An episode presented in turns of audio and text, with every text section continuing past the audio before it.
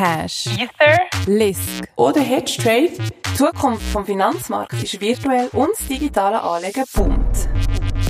You are your own bank CEO plötzlich, oder? Du hast die Verantwortung plötzlich für dein Vermögen. Ob das willst du übernehmen und das kannst du übernehmen, ist eine andere Frage.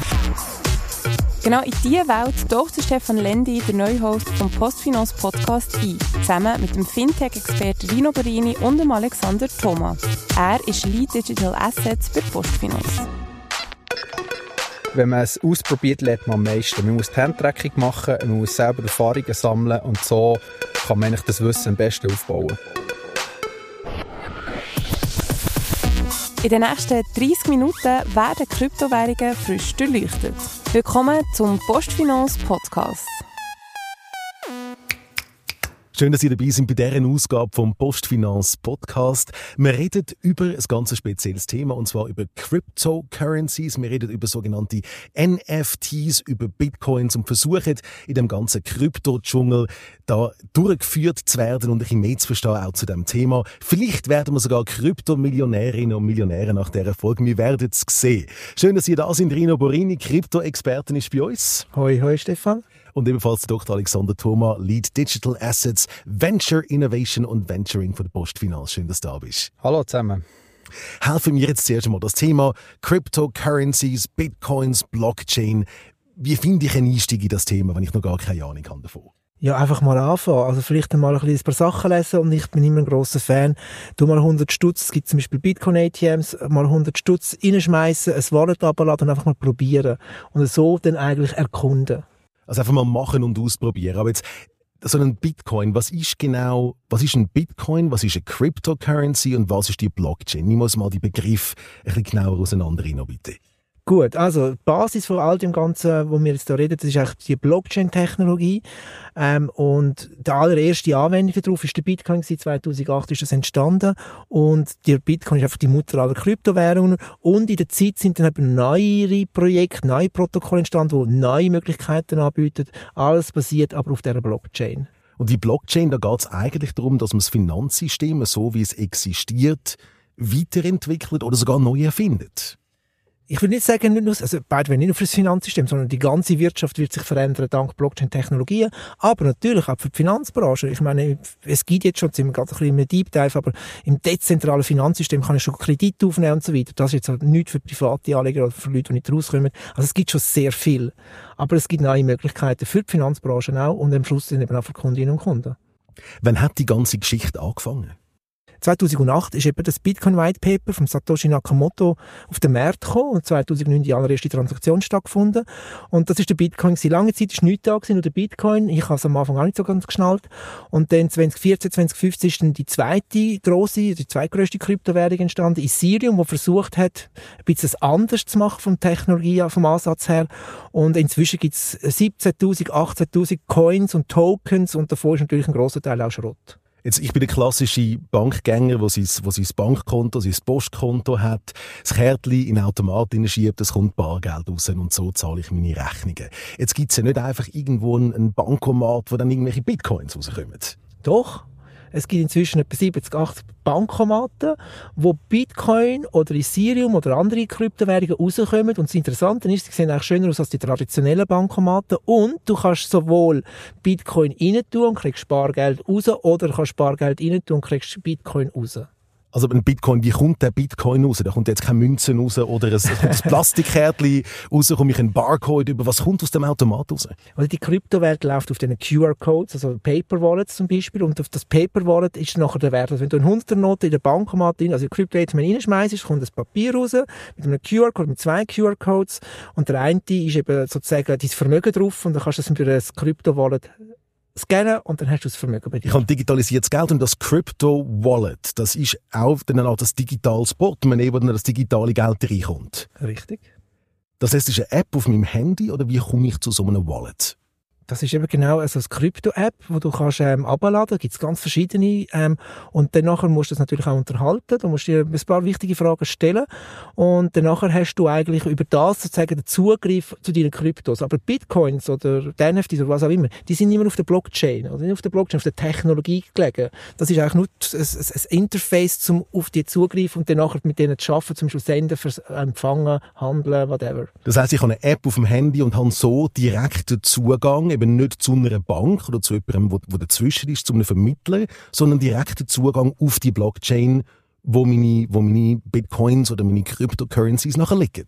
Genau, also du hast eigentlich so der Bank, und das ist die Idee von Bitcoin, die Intermediäre, Zentralbanken wie Banken und für Finanzinstitute auszuschalten. So bist du eigentlich so, you are your own bank CEO plötzlich, oder? Du hast die Verantwortung plötzlich für dein Vermögen. Ob das willst übernehmen und das kannst übernehmen, ist eine andere Frage. Aber jetzt hast du kein Callcenter, kannst anrufen, sagen, hallo, ich habe meine Zugangsdaten verloren. Und dann besser den Zugangscode eben nicht verlieren. Was, was passiert, wenn der Zugangscode zu dieser Blockchain plötzlich verloren geht? Ja, dann ist natürlich das Problem, weil dann hast du niemanden, den du kannst fragen und unter Umständen ist das für immer verloren, was schon etliche Mal passiert ist. Also die Fälle hat es schon gegeben, dass da Hunderttausende von Bitcoins plötzlich irgendwo im, im, im, in der Welt aussen rumschweben? Absolut. Bitcoin im, im Millionenbereich, im Wert US-Dollar-Bereich, äh, haben sie verloren und wir haben keinen Zugang mehr dazu. Also Assets, die einfach weg sind. Ja. Das heißt für mich als Kunde, ich gehe jetzt an, an so einen Bitcoin-Bankomat, wo du gesagt hast, es sieht noch schöner aus als der, als der reguläre, schiebe mein Kärtchen rein, tu Bargeld rein, komme einen Code über und muss mich dann aber zuerst noch entscheiden, für mein Crypto-Wallet habe ich eins, wo ich direkt selber bankdirekt spielen, auf Blockchain gegangen, meine Coins dort deponieren, wenn ich den Code verliere, ist vorbei. Oder ich gehe über eine Bank, über einen Intermediary, über jemanden dazwischen, wo quasi die Passwörter für mich aufbewahrt. Genau, du hast wirklich die Chance. Also, noch ist es sehr zögerlich in der Schweiz, oder? Was ich eigentlich sehr erstaunlich finde. Wir sind Crypto Nation Switzerland und viele Banken tun sich da ein bisschen schwer mit dem Thema, obwohl Kundinnen und Kunden draussen das wollen. Also ein Teil, ein grosser Teil, immer mehr. Ähm, und ich glaube, es hat sehr viel Berechtigung, dass Banken könnten die Funktion übernehmen, weil Banken nach wie vor einen Trust haben. Aber es geht einfach viel zu langsam. Es geht viel zu langsam. Ihr bei der Postfinanz sind ja aber an genau dem Thema dran. Genau, also wir haben natürlich etliche Leute befragt und wir sind der starken Meinung, dass es eine grosse Masse äh, an Schweizerinnen und Schweizer oder Leute in diesem Land gibt, die die Verantwortung selber nicht haben wollen, die eben nicht CEO von der Bank sein sondern die froh sind, wenn jemand einem die Verantwortung abnimmt. Und wir sind relativ loyal, wenn es um unsere Bank geht, als Menschen in, diesem Land. Und entsprechend möchten gerne Leute die Geschäfte bei ihrer Hausbank erledigen, so wie sie alle anderen ihre Finanzgeschäfte ebenfalls bei der Hausbank erledigen. Ist ja durchaus ein Vertrauensverhältnis da, man kennt sich seit Jahren, man kennt sich seit Jahrzehnten. Absolut. Und eine Bank kann hier eigentlich eine ideale Rolle spielen und, und Services und Produkte rund um das Ökosystem anbieten. Wo stehen die, ja? Vielleicht noch ein Aspekt, oder? Also die Banken, die werden ja täglich x-mal, x-mal angegriffen, also die haben extreme Fei also Schutzvorkehrungen gemacht für Cyber, also das Geld, also die Banken sind eigentlich Hochsicherheitstrakt. Und weißt, wenn du das natürlich dann selber machst und das nicht so im Griff hast, jedes Handy ist hackbar, jedes Handy ist hackbar. Ähm, und dann kann natürlich auch ein Böswilliger da einfach reinkommen, also das ist möglich. Mhm. und deswegen muss man sicher, wenn man es selber macht, das wirklich verstehen, was man macht. Und sonst ist eben, wie es der Alex auch gesagt hat, ähm, macht das einfach extrem viel Sinn, lass doch von jemandem machen, was es versteht. Also nicht nur das Vertrauensverhältnis, das ich bereits habe, zu meiner Bank, zu meiner Hausbank, zu der Postfinanz etc., sondern eben auch die Sicherheit für die entsprechenden Codes, falls mal etwas wäre, falls man gehackt würde.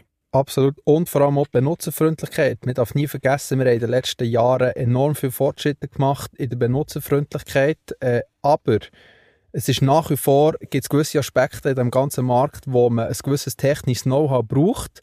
Und für die breite Masse ist das nicht äh, ähm, quasi äh, gäbig, wenn sie sich das Wissen zuerst müssen aneignen müssen, sondern sie sind froh, wenn sie jemanden haben, der einem die technische äh, Komponente abnimmt und das Ganze in einer benutzerfreundlichen Art und Weise bietet.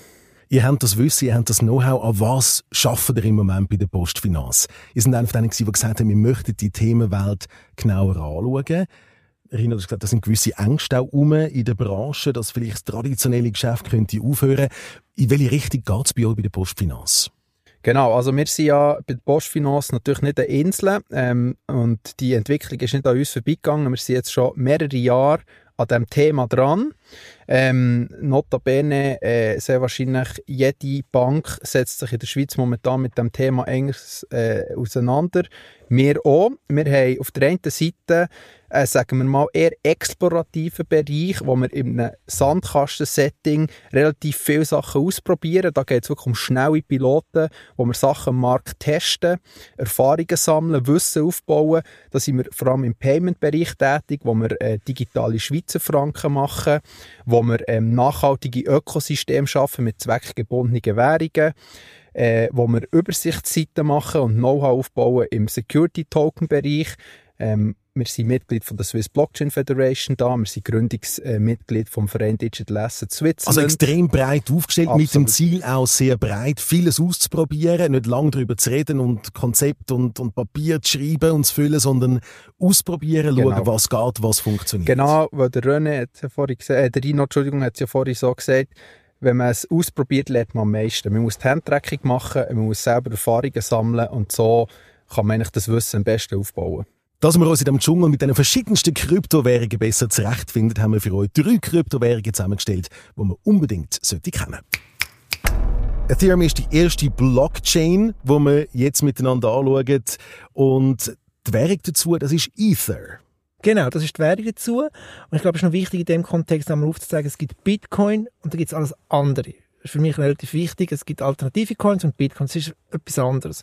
Und auf Ethereum... Das ist der Begriff von dem sogenannten Altcoin, den ich schon mal gelesen habe. Altcoin heisst eine Alternativ Währung. Genau, und ich glaube, es ist noch wichtig, man kann nicht einfach die Kryptowährungen so in einen Topf schmeißen, da hat es immer auch ganz verschiedene ähm, Geschichten dahinter. Und Ethereum ist eine Blockchain, die ein bisschen weiterentwickelt worden ist von der Bitcoin-Blockchain, was es eben auch ermöglicht, dank intelligenten digitalen Verträgen neue Geschäftsmodelle aufzubauen. Dort sind zum Beispiel NFT entstanden, auf dieser Plattform laufen NFT und ganz, ganz viele andere. Der Begriff muss man sich erklären von den NFTs. Das sind Non-Fungible Tokens. Das Was heisst das, Non-Fungible Token? Das sind ein, also zum Beispiel, nehmen wir das Bild ganz einfach, eine Mona Lisa gibt's nur einmal. Und das wäre ein Non-Fungible Token. Gut, das wird im Louvre noch debattiert, wie viele denn noch im Keller unten sind. Ja, Aber wir gut. gehen davon aus, etwas, was es einmal gibt. Richtig, genau. Und dann hast du einen Token dahinter, mit dem kannst du dein Besitztum, dein Besitztum, dein Eigentumsrecht darstellen. Oder? Das ist ein digitales Eigentumsrecht, wo du kannst sagen, ich habe den Token, ich kann die Eigenschaft von dem Bild kann ich beweisen, dass es mir ist. Oder ein Musikstück oder ganz viele verschiedene Möglichkeiten. Also das Musikstück, das heißt, ich gehe in Zukunft nicht mehr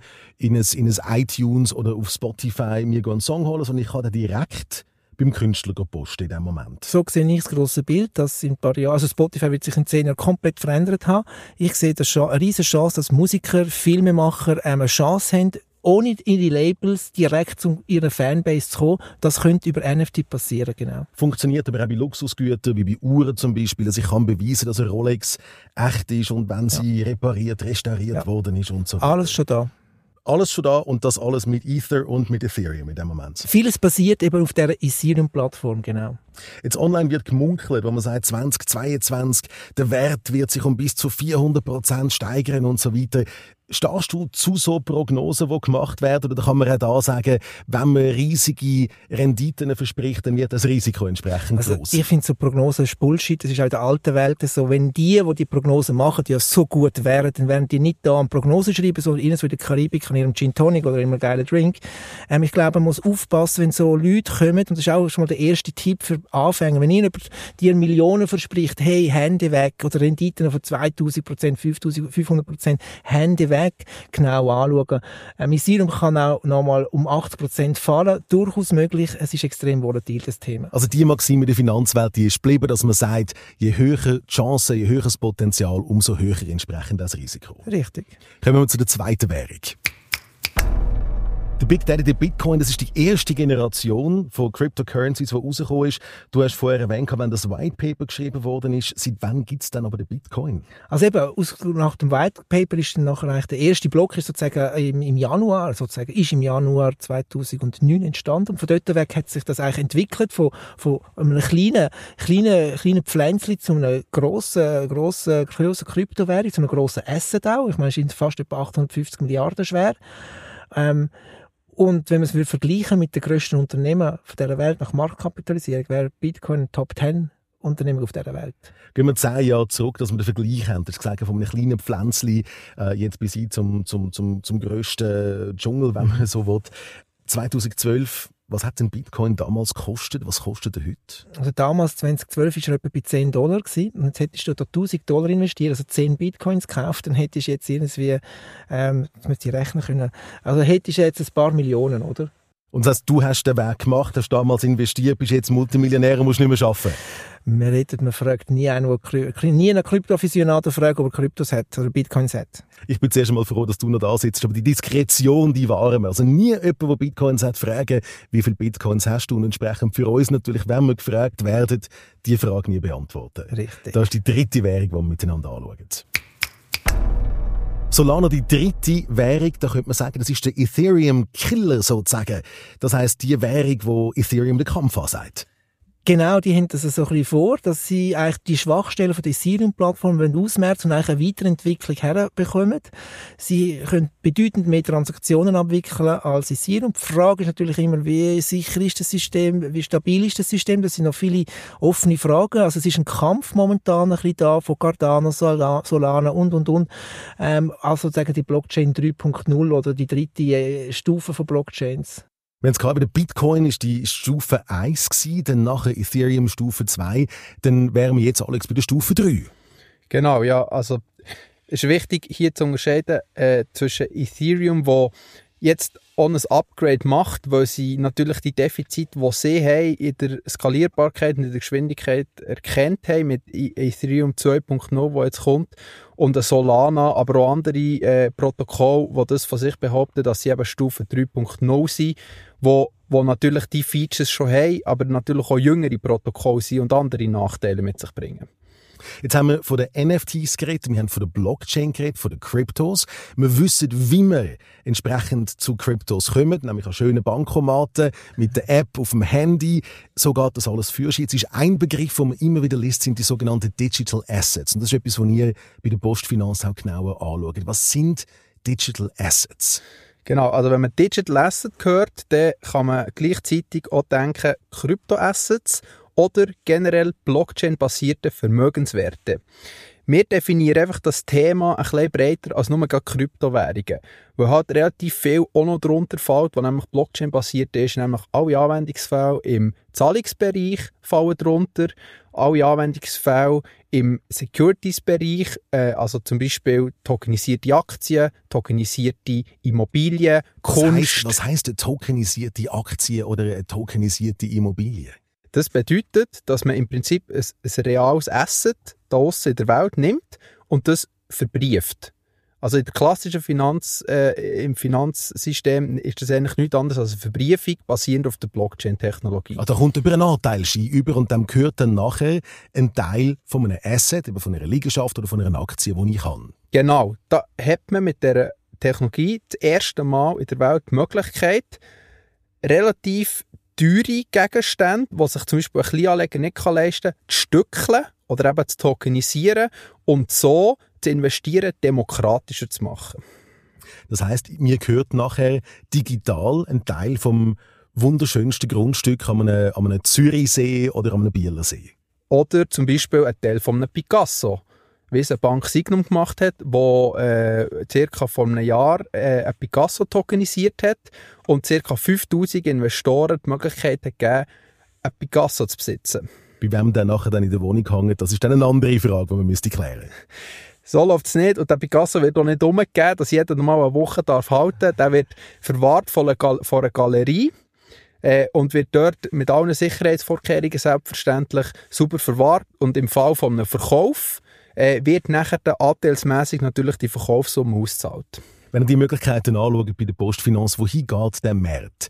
Was passiert jetzt gerade aus Kundensicht, aus meiner Sicht natürlich in den nächsten drei Jahren, in den nächsten fünf Jahren? Was erwartet uns? Es gibt natürlich enorm viele Entwicklungen und vor allem gerade in der Postfinanz, wo äh, Bank ist von sehr vielen KMUs, äh, gibt es enorm viele Entwicklungen, die hier natürlich auch die Firmen, die kleinen Firmen äh, betreffen. Zum Beispiel gerade in der Tokenisierung von Firmenanteilen ergeben sich ganz viele neue Möglichkeiten, wie so eine Firma am Kapitalmarkt kann Gelder aufnehmen kann. Ähm, durch die Technologie er erlauben sich sogenannte Crowd-Investings. Das bedeutet, dass Geschäfts äh, also Firmen können ähm, öffentlich quasi Kapital aufnehmen und ihre Aktien handelbar machen, ohne dass sie an die Börse gehen. Und das ist natürlich etwas, was ziemlich revolutionär ist. Ich muss mich als, als KMUler mit so vielen, als Familienunternehmen mit so vielen Themen auseinandersetzen. Wir haben Nachhaltigkeitsthemen, wo, wo um sind. Ich muss schauen, dass ich im War for Talents die richtigen Leute in die Firma überkomme und, und, und. Und jetzt muss ich mich auch noch mit Kryptos auseinandersetzen.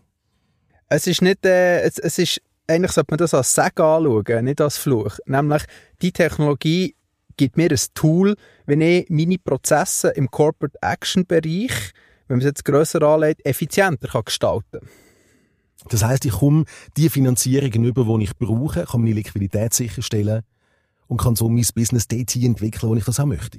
Ja, und es geht nachher dann noch weiter, oder? Die Aktienbuchführung, potenziell Dividendenauszahlungen, digitale GV, das läuft dann alles über die Tokenhalter, wird geregelt quasi, wer ist im Besitz von diesen Token, also von diesen Aktien und wird über das gesteuert. Das heißt, die ganzen mühsamen Geschäftsprozesse, die werden ein bisschen einfacher und ein bisschen agiler, wie man so schön sagt. Absolut, es wird äh, natürlich paper-based, ist Vergangenheit und ähm, auch dass man gewisse Sachen natürlich kann selber machen kann, wo man vielleicht vorher hätte Hilfe braucht. Dann wird man nochmal noch mal selbstständig. Und um das geht es ja insgesamt bei den Kryptowährungen und, und bei der Blockchain, dass man sagt, ohne Intermediaries ohne Leute dazwischen können selbstständig sein und können die Demokratisierung auch von diesen, von diesen Märkten weitertreiben. Im extremsten Fall kannst du völlig diese, also der Intermediär ausschalten. Das würde, glaube ich, wird nicht passieren. Was eigentlich die Blockchain oder die, die Entwicklung ähm, so spannend macht, ist eben, es ist extrem transparent, es ist demokratisch, ähm, auch im, im, im Bereich vom Anlegen, oder schaust du mit zwei Milliarden Menschen an Bank, die haben plötzlich Zugang zu Finanzdienstleistungen. Also ich glaube, es ist extrem viel Spannendes da. Und man muss aber auch nicht vergessen, es ist ganz am Anfang von einer Entwicklung. Man sagt am Jahr 8, Jahr 9 vom Internet.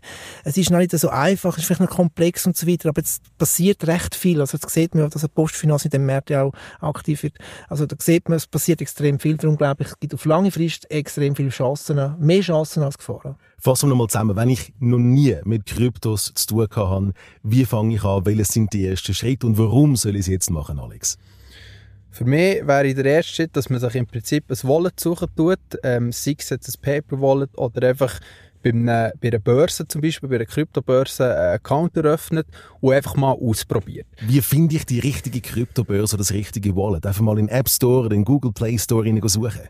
Das ist der falsche Ansatz. Entweder informiert man sich über das Internet, es gibt etliche Seiten, die ähm, äh, Reviews machen von, von Anbietern oder man fragt in seinem Freundeskreis um, wer mit was gute Erfahrungen gemacht hat, weil die Wahrscheinlichkeit, dass jemand im Freundeskreis sich mit dem Zeug ein bisschen auskennt und selber etwas ausprobiert hat, ist sehr hoch. Und beim Kryptowallet, wo man sich ablässt, im ersten Schritt da dann auch der Entscheid, bin ich selber Bankdirektor?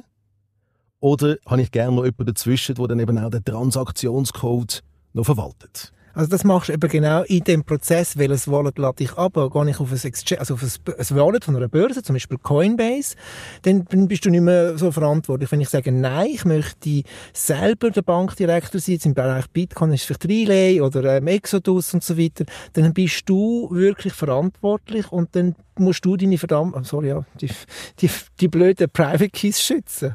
Die Private Keys sind eben genau die Codes, wo man, auf die man dann aufpassen muss, die man nicht sollte verlieren Jetzt habe ich das Wallet, habe so einen Private Key und dann geht es wie weiter. Dann muss man sich entscheiden, was kaufe ich. Und dann muss man den Mut haben, zuzuschlagen und mal etwas zu kaufen und nicht wieder den Mut verlieren, auch wenn es vielleicht mal 20% zusammenbricht am nächsten Tag. Also nicht gerade mit 100'000 Franken einsteigen, sondern vielleicht mal mit einem 100er Nötchen oder mit 200 Franken. Absolut. Und es ist immer eine gute Sache, wenn man sich eine Investitionssumme festlegt, wo man äh, sich wohlfühlt, das zu investieren und nachher die Investition über mehrere äh, Phasen stückelt. Das bedeutet, dass man zum Beispiel sagt, man möchte 1000 Franken investieren und man tut 5 mal 200 rein mit einem Abstand von mehreren Tagen. So nimmt man nämlich die Volatilität raus und es spielt keine Rolle, ob jetzt der Kurs auf oder runter geht. Nächster Schritt, Rino? Ja, dann hast du das Zeug gekauft und dann tust du es verfolgen. Und dann musst du neugierig bleiben und sich mit dem Thema, ich glaube, dann, dann wird man angefixt, dann wird man neugierig und dann fängt man einfach auch automatisch sich andere Blogs zu lesen oder andere YouTube-Videos anzuschauen oder Produkte, äh, Produkte und Dienstleistungen vergleichen. Ähm, ich glaube, man muss einfach mal kommen und dann kriegt man das Gespür über von dieser Volatilität, man kriegt das Gespür über, was es bedeutet. Da kommen auch immer poppen neue Waren zu, es kommen neue Angebote raus. Ähm, ich meine, NFT hat es vor zwei Jahren, ist nicht in der Breite gewesen, jetzt ist plötzlich überall reden alle von NFT das läuft alles auf Blockchain und mit Kryptowährungen. Also ich glaube, dann hat man den Einstieg gemacht in die Welt und dann nachher ist man in dem Abenteuer Krypto dabei. Im Abenteuer Krypto, wo muss man aufpassen, wo darf man nicht reinlaufen? Ich denke, man sollte aufpassen, dass man nicht beim ICO mitmacht, wo, wo man die Leute nicht kennt oder wo man nicht 100% hinter dem Produkt kann stehen kann, das dort abgerissen wird. Also ICO ist das Initial Coin Offering, wenn ja. jemand einen neuen Coin auf den Markt bringt. Genau, dort haben enorm viele Leute die Hände verbrannt, vor allem 2017, 2018, ähm, wo, wo halt viel Geld verloren ist gegangen, aber relativ viel heiße Luft rum war. Ähm, das sollte nicht passieren, wenn man, sagen wir mal, in den grössten X-Coins investiert dann, spielen andere Faktoren rein, weil da geht es nicht darum, dass ein ICO stattfindet, wo zum Beispiel die rechtliche Dimension noch relativ unklar ist, sondern dort investiert man in etwas, wo man sagt, man setzt auf das Protokoll zum Beispiel. Rino, viele von diesen Leuten, die Geld verlieren oder Geld verloren haben, ich nehme an, du kennst auch einige davon, die, die landen dann bei euch im House of Satoshi und sagen, oh, da habe ich jetzt etwas falsch gemacht.